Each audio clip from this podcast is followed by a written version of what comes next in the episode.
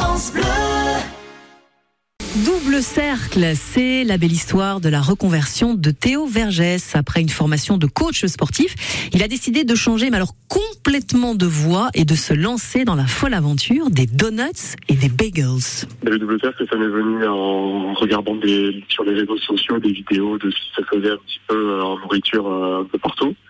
Et euh, j'ai vu des, des vidéos de donuts et de bagels, ça m'a donné envie de tester moi-même et petit à petit l'idée euh, m'est venue de pourquoi pas monter mon propre resto. J'avais toujours un petit peu cuisiné chez moi, mais après c'est vrai que j'avais aucune euh, expérience ni en pâtisserie ni en boulangerie, donc euh, je suis parti vraiment de zéro. je me suis entraîné chez moi pendant plusieurs mois avant de trouver les bonnes recettes, euh, aller sur YouTube, sur Internet, trouver différentes recettes et petit à petit j'ai pris la main.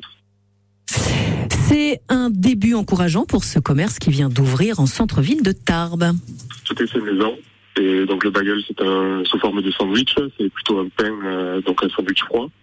Le donut c'est un beignet sucré avec euh, plein de, de, de fourrage et des nappages euh, des- dessus différents. Oui, les, gens sont assez contents, les gens reviennent et me disent j'ai j'ai que des bons retours, donc c'est assez encourageant.